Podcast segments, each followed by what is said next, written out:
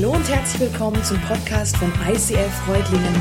Schön, dass du den Weg im Web zu uns gefunden hast. Ich wünsche dir in den nächsten Minuten viel Spaß beim Zuhören. Allmächtiger Gott, ich bitte dich um Rat. Wen hast du auserwählt, den Platz König Sauls einzunehmen? Wieso seid ihr hier? Wegen dir, David. Der Tag, an dem Saul den Herrn abwies, war der Tag, an dem ihm das Königreich entzogen wurde. Aber Gott wählte einen anderen. Er wählte dich, David. Warum hat Gott mich auserwählt? Du bist ein Mensch, wie Gott es sich wünscht, David. Treu und ehrlich. Du wirst lernen, über dich hinauszuwachsen und Dinge tun, die unmöglich erscheinen. Schickt mir eure besten Männer zum Kampf. Besiegt mich! Und das ganze Volk der Philister wird zu euren Sklaven. Seit 40 Tagen fordert uns dieser Philister heraus. Und nicht ein Mann in meiner Armee hat den Mut, ihm gegenüberzutreten. Deine Pflicht ist es, die Schafe zu hüten. Du trägst immer diese Schleuder. Die Waffe eines Schäfers.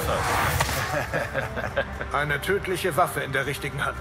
Die Könige von Gad werden von Goliath verteidigt. Wo ist mein Verteidiger? Ich bin euer treuer Diener. Ich werde gegen ihn antreten und kämpfen. Du kannst einen Mann wie Goliath nicht schlagen. Sein ganzes Leben ist er schon ein Krieger. Ich zweifle nicht an deinem Willen. Aber es ist Goliath. Du musst zur Vernunft kommen. Euer Herausforderer kommt.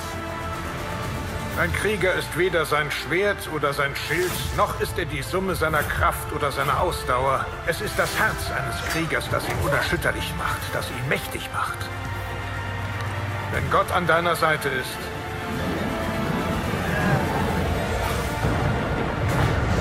kann dich niemand besiegen.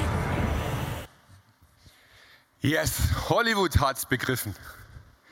Hey, das Leben von David, das ist so der Hammer. Das liefert Stoff gleich für eine ganze Reihe von Blockbustern.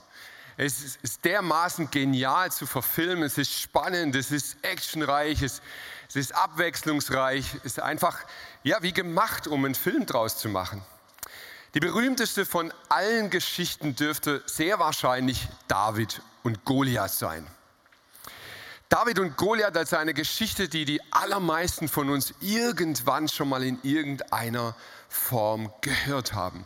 Es beginnt eigentlich damit, dass das Volk Israel verlangt von Gott einen König. Sie sagen, hey, wir wollen nicht mehr anders sein als die anderen. Wir haben keinen Bock mehr darauf, immer aufzufallen und, und aus der Reihe zu fallen. Lass uns doch endlich sein wie alle. Und Gott warnt sie und dennoch sagen sie, nein, nein, nein, nein, nein, wir wollen einen König. Und sie bekommen ihren König. Sie bekommen Saul. Saul beginnt einigermaßen anständig, er macht sich gar nicht schlechter als König, er, er verbreitert sein Reich, er verbreitert die Macht, aber er driftet ab. Saul verlässt sich komplett auf seine eigene Leistung, auf sein Können, auf seine Geschicklichkeit, auf, auf, auf sein Charisma, auf das, was er kann. Und immer mehr driftet er ab. Das haben wir vorhin einen Psalm gelesen von David und vielleicht ist dir aufgefallen, es gibt eine ganz kleine Passage, ähm, in der David betet und er sagt, die, die sich von Gott abwenden, führst du in die Irre. Und genau das erlebt Saul. Er wendet sich ab von Gott und Gott führt ihn in die Irre. Er, er wird irr in seinen Handlungen, er wird irrational. Er geht in Kämpfe, die eigentlich nicht seine Kämpfe sind. Er schlägt Schlachten, die nicht seine Schlachten sind. Und er, er wird politisch in die Irre geführt. Und so befindet er sich eines Tages wieder in der Situation, die uns jetzt in diese Geschichte von David und Goliath hineinbringt. Es war so, du musst dir das vorstellen, das sind zwei Hügel links und rechts und in der Mitte ist ein tiefes Tal wie so eine Wanne. Und eigentlich, genau genommen, ist das Ding so genial gedacht, dass man einfach einen Film draus machen muss. Es ist die perfekte Location für so eine Szenerie. Auf der einen Seite das Heer von Israel, die Soldaten von Israel, auf der anderen Seite das Heer der Philister. Und zur damaligen Zeit, da gab es noch so einen Brauch, ähm, ich, ich fände das heute noch mega genial. Dort haben sich nicht immer gleich die ganzen Nationen gegenseitig die Köpfe eingeschlagen, sondern man hat einen ausgewählt. Gut, ob das heute noch sinnvoll ist, das sei mal dahingestellt. Aber ich glaube, wir kämen da schlecht weg in unserem Land. Aber ähm, normalerweise war das der König, der Anführer. Der hat gekämpft für sein Land und der hat dann gestritten. Ähm, ging auch anders. Und genau die Situation haben wir hier jetzt. Man hat einen aus dem Heer ausgewählt. Die Philister haben nicht lange überlegt, sie haben sich für Goliath entschieden. Goliath war drei Meter groß. Goliath hatte einen Brustpanzer, der wog 60 Kilo. Er hatte einen Speer, der war aus einem Baum gemacht und die Spitze des Speeres war aus Eisen, wog sieben Kilo. Ein Monster von Mensch. Und dieser Goliath, der kam jetzt in die Ebene hinein und ihr müsst euch wirklich vorstellen, ganz praktisch einfach, er stand dort auf dem Präsentierteller. Die Israeliten konnten ihn sehen, sie konnten ihn hören, das war akustisch mega gut gemacht, das Ganze. Und er verhöhnt und verspottet sie. Er lachte über sie. Und er sagt, hey, ich bin ein Philister, also ich weiß, wer ich bin, aber ihr, ihr seid nur Knechte Sauls. Ihr seid nur Handlanger, ihr seid kleine Würmer, ihr seid nichts. Und er verspottet nicht nur sie, er verspottet auch gleich ihren Gott. 40 Tage lang geht das so ab. 40 Tage lang äh, marschiert er nach vorne, hält seine Sprüche ab und dann geht er wieder. Und die Soldaten hatten die Hosen voll. Sie hatten Angst. Keiner war da, der gesagt hätte, ja klar, kämpfe ich gegen den. David war eigentlich immer noch mehr ein Junge. Er war definitiv noch kein Mann.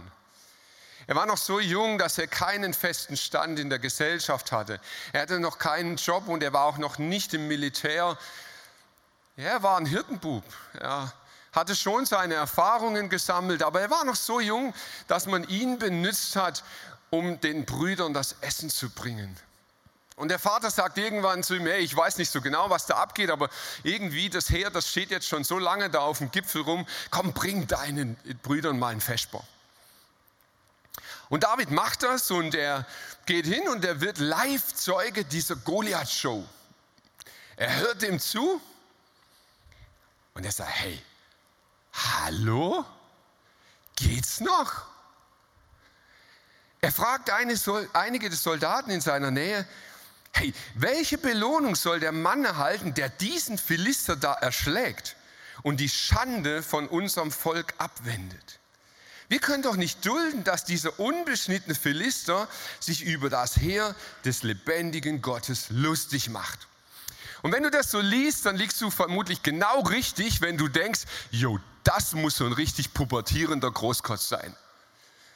Ja, der kommt halt und haut mal ein paar Sprüche raus. So, es kann doch nicht sein, oder? Dieses Großmaul da, der ist ja ungläubig und ja, aus sicherer Distanz. Ich habe das gelesen und dachte, hm, warum fragt ihr nach der Belohnung? Wollt ihr Kohle haben? Wollt ihr Ruhm haben? Es wird ein zweites Mal berichtet. David fragte nochmal, was, was war nochmal die Belohnung? Was, was kriegt man? Ah, die Tochter vom König. Hm, okay. Und du liest weiter und er fragt ein drittes Mal, was war nochmal die Belohnung? Ich gedacht, sag mal, David, war es jetzt ein bisschen doof oder was? Nee, nee, nee, nee, komm, was, was ist? Die Tochter? Ah, okay, die Tochter. Wir kommen später nochmal drauf zurück. David schaut sich das an und ich weiß nicht, ob die Tochter so schön war oder was es war. Auf jeden Fall sagt er, I am the man. Okay, das Männchen. Ich werde es machen. Ich habe Erfahrung, ich habe Erfahrung mit Löwen, mit Bären und äh, ich kenne mich aus mit Schlachten, weil diese wilden Viecher, die habe ich immer mit einer List überlistet, die habe ich quasi angelockt und dann von hinten erstochen. Also ich, ich kriege das hin, ich mache das auch bei dem so. der Herr, der mich aus den Klauen von Löwen und Bären gerettet hat, der wird mich auch vor diesem Philister beschützen. Ich glaube, Saul ging richtig die Düse. Ich kann mir nicht vorstellen, dass die Argumente von David so überzeugend waren. Und ich glaube wirklich, nach 40 Tagen hat der sich einfach gedacht, hey, der oder keiner. Da kommt eh keiner, der es macht. Also, komm, David, mach's. Und wenn, dann richtig. Man nahm die königliche Rüstung, das Wertvollste, sein Schild, sein Panzer und alles stülpte man dem David über. Und da musst du das echt vorstellen. Der stand so da. Er konnte sich nicht mal mehr bewegen. So gewaltig war diese Rüstung. Und David sagt, hey komm, das hat überhaupt keinen Sinn. Ich, ich, ich, kann gar nichts mehr mit dieser Rüstung. Hey, lieber König, ist schön und gut, ist echt gut gemeint. Gib mir nachher die Tochter, aber jetzt das mit der Rüstung, nee. Komm, nimm sie wieder. Und David nimmt anstelle dieser Rüstung seinen Stab, den Hirtenstab, den er kennt, seine Schleuder und er guckt sich ein bisschen um und er sieht fünf Steine. Und er bückt sich und er schaut sich diese Steine an. That's it. Er packt sie ein und er zieht in die Schlacht. Er wird nochmal ordentlich verhöhnt. Goliath haut seine Sprüche raus. Haha, bin ich ein Hund oder warum kommst du mit dem Stöckchen? Währenddessen, Goliath merkt es gar nicht, schwingt David schon die Schleuder und eine vor die Birne. Goliath fällt im selben Moment um. Vermutlich war er bewusstlos und liegt am Boden. David geht hin zu Goliath. Er nimmt das Schwert, das er kaum heben kann, und schlägt ihm den Kopf ab. Jubelgeschrei, yeah, come on, the end, jetzt ist der Film zu Ende, Party. Hey, die waren nicht so wie ihr. Ah, ah David, hm, cool. Ja, ja, doch, Respekt. Hey, da war richtig Happy End, ja? Die haben gefeiert, die sind den Philister nachgegangen, die haben den Sieg gefeiert, es, es war monströs. Und ganz ehrlich, wir lieben solche Geschichten. Diese Geschichte bietet alles, was eine gute Geschichte bieten muss. Ein scheinbar unlösbares Problem. Der Protagonist wird nicht ernst genommen, und deshalb steigt er sofort in unserer Sympathie. Oh, der David, ach, wir fühlen mit. Eine unkonventionelle Handlung, ein Überraschungsmoment, klein besiegt groß und ein Happy End. Hey, das ist es, was Hollywood braucht. Das ist bis heute das Erfolgsrezept von jedem großen guten Kinofilm. Und ich glaube ganz ehrlich, dass das der Grund ist, warum David und Goliath weltweit in allen Nationen, in allen Altersschichten, in allen Religionen, in allen Sprachen erzählt wird. David und Goliath ist eine weltweite Geschichte. Und es gibt Hunderte, vielleicht Tausende von Predigten über diese Geschichte. Und ich darf heute auch drüber predigen. Wow, habe ich gedacht. Ist ja voll easy, gibt ja erst tausend Stück. Ich könnte euch einen Link schicken und dann guckt es euch im Internet an. Aber im Ernst habe ich mich gefragt, was, hey, was soll man über David und Goliath predigen? Und ich habe gedacht, eigentlich ist es ja wirklich eine mega Steilvorlage, eine Predigt über Werte zu halten.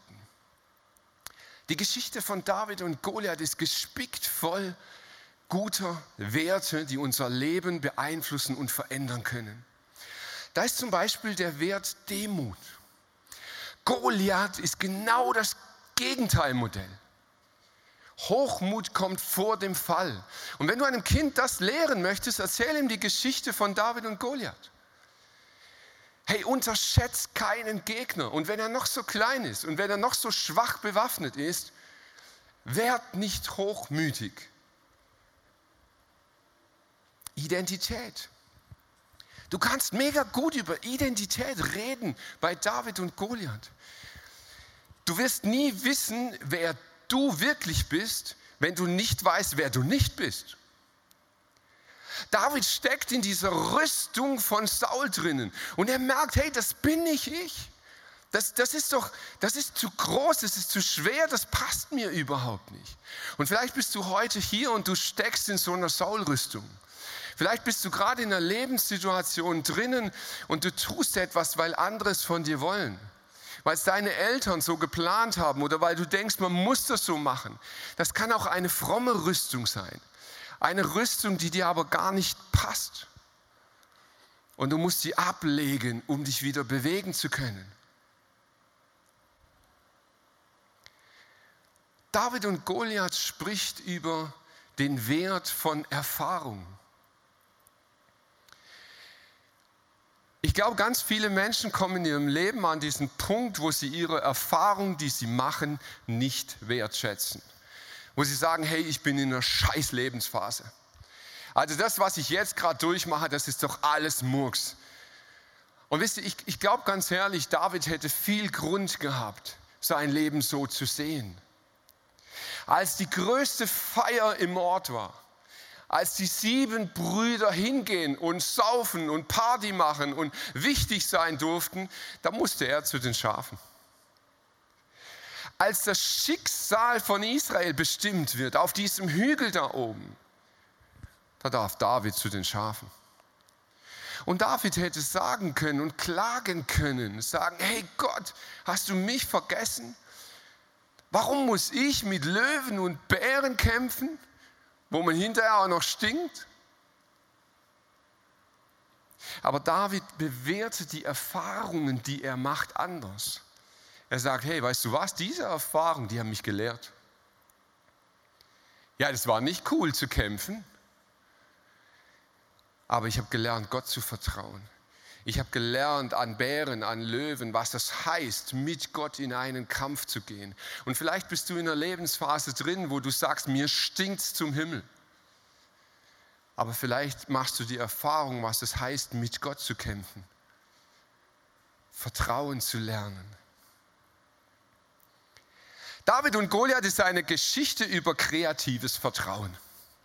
Ich weiß nicht, wie, wie du drauf bist, wie deine Persönlichkeit ist. Ich kenne ja letztlich nur mich.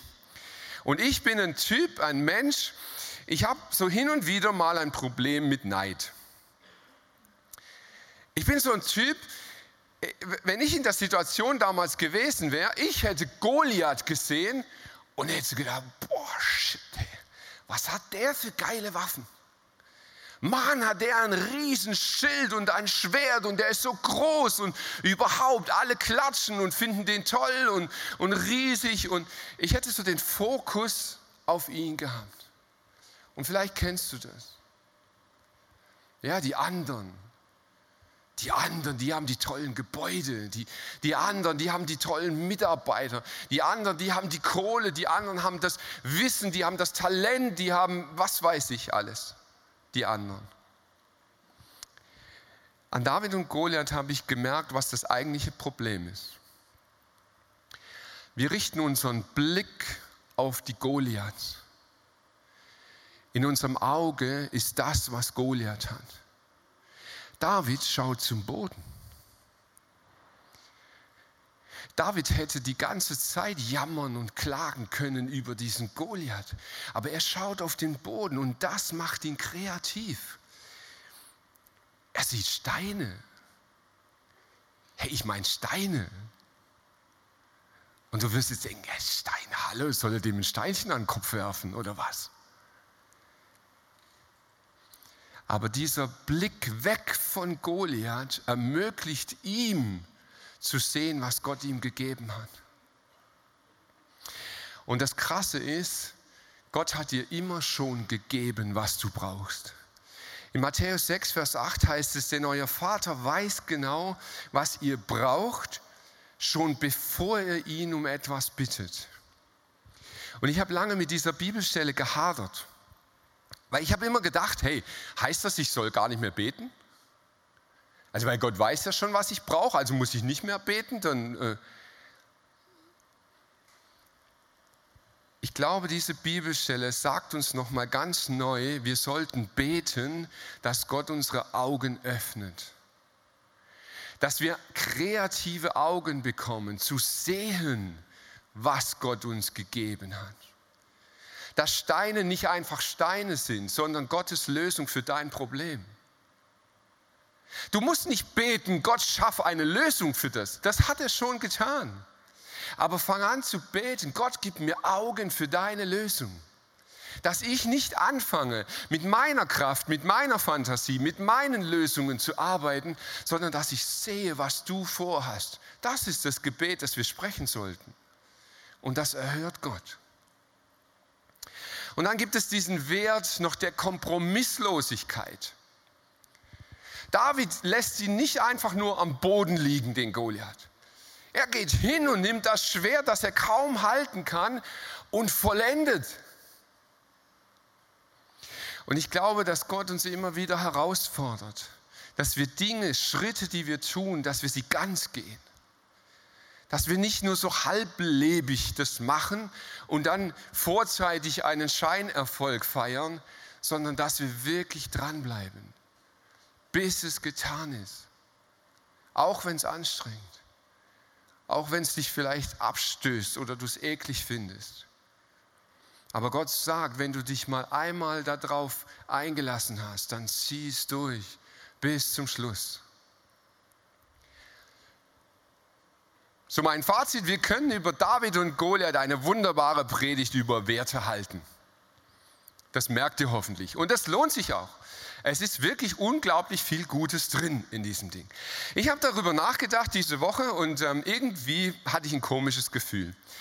Weil ich habe gedacht, so, all diese Werte, diese Punkte, die so gut sie sind, sie haben alle eine Sache gemeinsam. Sie setzen voraus, dass wir heute, wenn wir uns diese Geschichte anschauen, dass wir David zum Vorbild nehmen.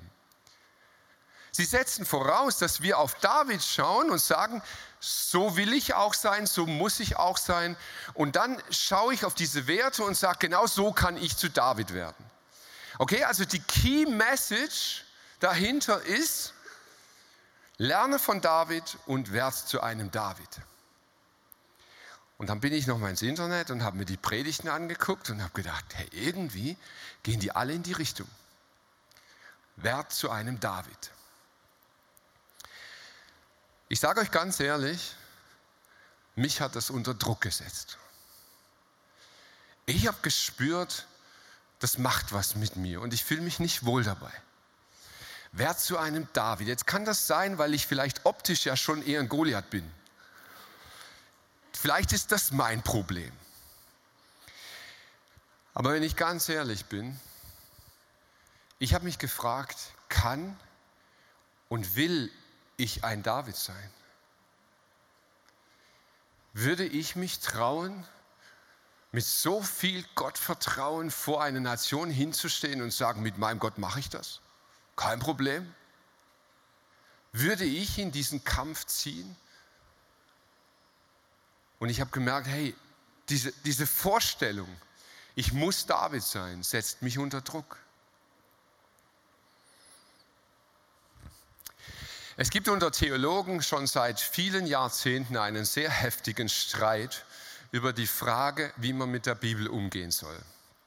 Es gibt eine theologische Richtung, die sagt, hey, du musst die Bibel historisch kritisch betrachten. Also du musst erstmal schauen, ist das, was dort beschrieben wird, wirklich auch so geschehen? Und dann sagen sie, hey, mal ganz ehrlich, Goliath drei Meter groß, 60 Kilo Panzer? Na. Und dann gibt es eine andere Richtung, die sagt, nein, nein, nein, was in der Bibel steht, so ist es. Und wenn da drei Meter steht, dann war er nicht 2,99, dann war er drei Meter groß. Und dann war das Ding 60 Kilo schwer und nicht 59 Kilo schwer. Und wenn du das nicht glaubst, kannst du die ganze Bibel in die Tonne treten. Also glaube es so, wie es da steht. Und jetzt streiten die miteinander. Und dann finden sie Argumente. Und eins fand ich spannend, das wollte ich euch weitergeben. Kann Goliath drei Meter groß gewesen sein? Es gibt eine Krankheit, die nennt sich Akromegalie. Das Wort darfst du vergessen. Akromegalie ist eine Krankheit, bei der wächst du einfach weiter. Du hörst nicht auf zu wachsen. Der aktuell Stand heute größte Mensch der Welt ist, glaube ich, 268, hat Akromegalie, das heißt, er wird nicht aufhören mit Wachsen. Er wird so lange wachsen, bis seine Organe irgendwann versagen, weil sie das nicht mehr versorgen können, und dann wird er sterben. Man weiß heute, dass Goliath ein Kämpfer mit Akromegalie war.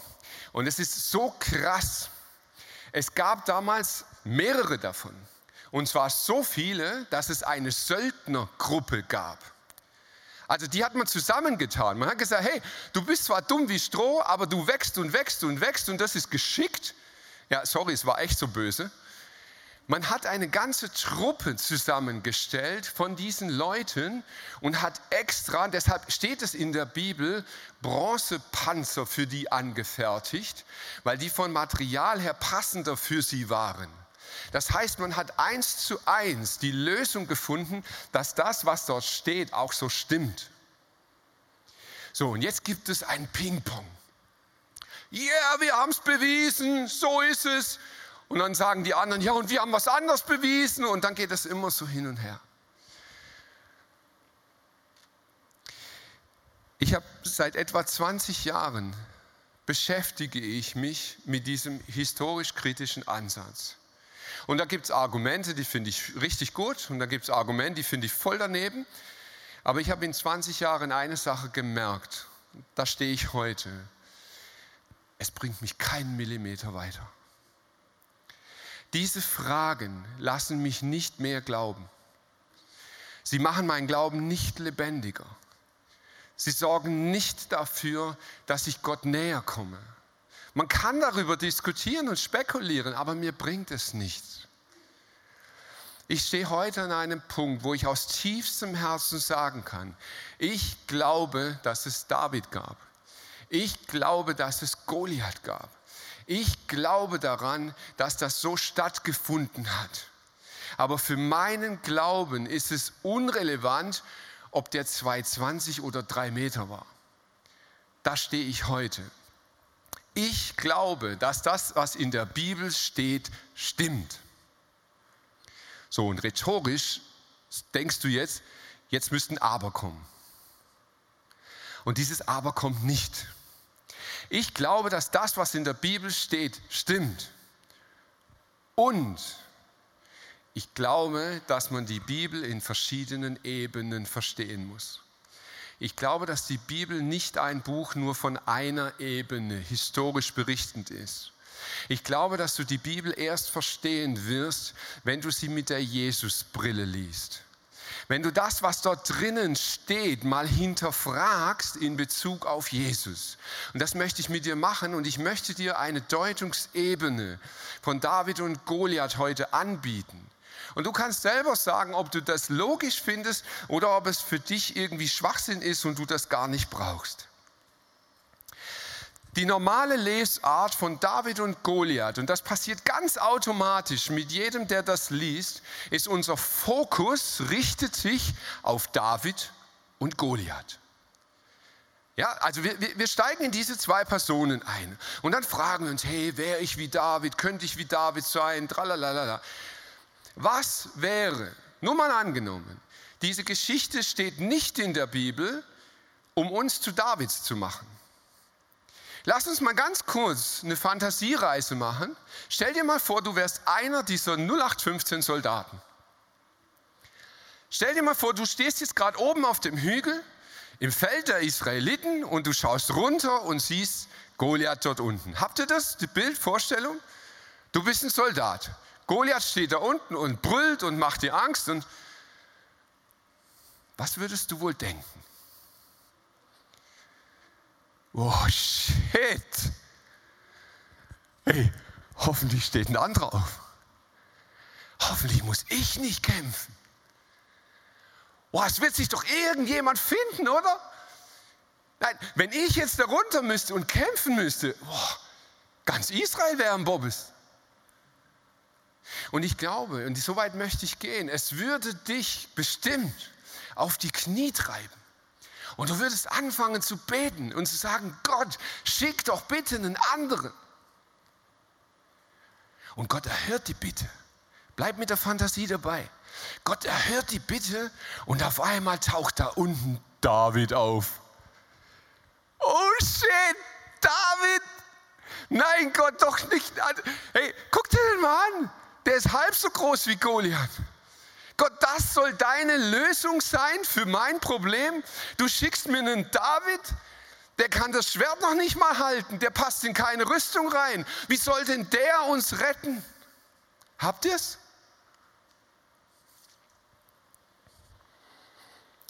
Ich glaube, dass die ganze Geschichte von David und Goliath eine prophetische Geschichte ist. Ich glaube, dass sie uns hinweist auf Jesus. In der Bibel heißt es, nicht Gott klagt dich an. Es gibt einen Diabolus, den Ankläger, den Teufel, der zu Gott geht und dich anklagt und sagt, hey Gott, hast du den gesehen? Hast du die gesehen? Hey komm, ist ja wohl ein Witz, oder? Und die nennen sich Christen? Hallo? Der Teufel ist Goliath. Und er steht 40 Tage dort. Wenn in der Bibel 40 Tage steht, musst du immer hellhörig werden. Das kannst du historisch kritisch fragen, ob es 39 Tage waren, wird dir nichts helfen. 40 Tage heißt, die Welt verändert sich. Wann immer in der Bibel 40 Tage stehen, geht es um einen Veränderungsprozess, in dem Gott in die Welt eingreift und etwas ändert. Der Teufel war in der Welt und er verklagt die Menschheit. Und die Menschheit stand da auf ihrem Hügel und sagt, Gott, bereite doch irgendwas, tu etwas, befreie uns doch von diesem Goliath. Und dann kam Jesus. Oh Mann, doch nicht Jesus. Ey, der Typ hängt am Kreuz.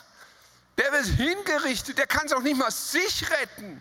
Wie soll denn der die Menschheit retten? Gott, wir haben ein echtes Problem und du schickst uns so ein kleines Davidchen? Und mit seinem Tod am Kreuz und seiner Auferstehung besiegt Jesus Goliath ein für alle Mal. Er versetzt ihm einen Schlag gegen den Kopf. Und wie es dort heißt, dass David das Schwert nimmt, heißt es schon im Anfang der Bibel. Und er wird der Schlange den Kopf zertreten. Er wird den Kopf wegmachen. Und jetzt kommt das Crazy. Ich komme zurück auf die Frau. Was, was ist die Belohnung? Hey, sag's mir noch mal. Wisst ihr es noch? Was war die Belohnung? Okay. Jetzt wacht ihr erstmal wieder auf. Erinnert euch noch mal an den Anfang der Predigt. Was war die Belohnung? Die Tochter. So, und wisst ihr, was in der Offenbarung heißt, was die Belohnung für Jesus ist? Die Braut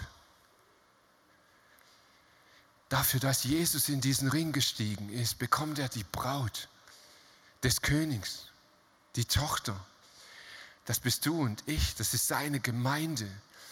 Und dieser Vergleich zwischen David und Jesus ist so unfassbar tief. Wir könnten jetzt noch Stunden machen, aber ihr nicht. Ich weiß, das geht, aber es ist, es ist unglaublich, wie tief ins Detail hinein David auf Jesus weist. Die Frage, die am Ende dieser Predigt bleibt, und die stelle ich dir. Was liest du aus David und Goliath?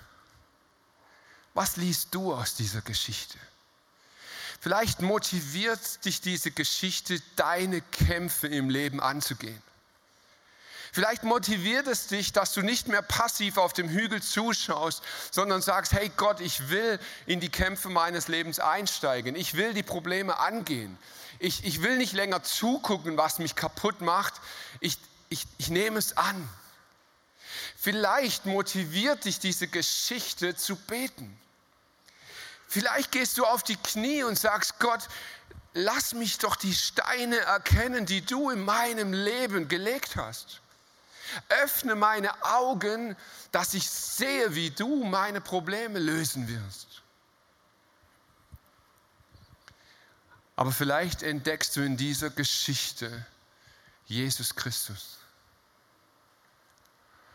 Ich habe gesagt, mich hat das unter Druck gesetzt. Und das tut es wirklich. Wenn wir Davids werden müssen, dann macht mich das kaputt. Das Evangelium der Bibel ist nicht, dass du ein David werden musst. Das Evangelium, die gute Nachricht ist, dass Gott zu David wurde, dass er für dich gekämpft hat, dass er für dich gestritten hat. Und weißt du, das Verrückte ist, der Name Jesu ist ein Stein, den Gott in deine Hände legt. Ein Stein, der sein Ziel nicht verfehlen kann. Wenn in deinem Leben die Stimme des Teufels laut wird, wenn sie dir erzählt, dass du zu klein bist, dass du zu dumm bist, dass du nicht gebildet genug bist, dass du zu, zu arm bist, dass du zu reich bist, dass du zu blond bist, dass du zu, was weiß ich, was der Teufel dir einredet, dann darfst du diesen Stein nehmen und sagen im Namen Jesu, schweig, schweig. Und dieser Stein wird treffen. Vater im Himmel, ich danke dir, dass in dir jeder Sieg schon errungen ist. Ich danke dir, dass wir das annehmen dürfen, dass wir die Kämpfe unseres Lebens in deinem Namen angehen dürfen und wissen, dass wenn wir diesen Namen aussprechen, Goliath fällt. Er fällt um wie ein Sack. Und du hast ihm auch noch den Kopf zertreten. Jesus, und ich bete, dass das reinkommt in unser Herz, dass es unser Herz verändert und wir diesen Glauben bekommen, dass du jeden Sieg schon errungen hast. Amen.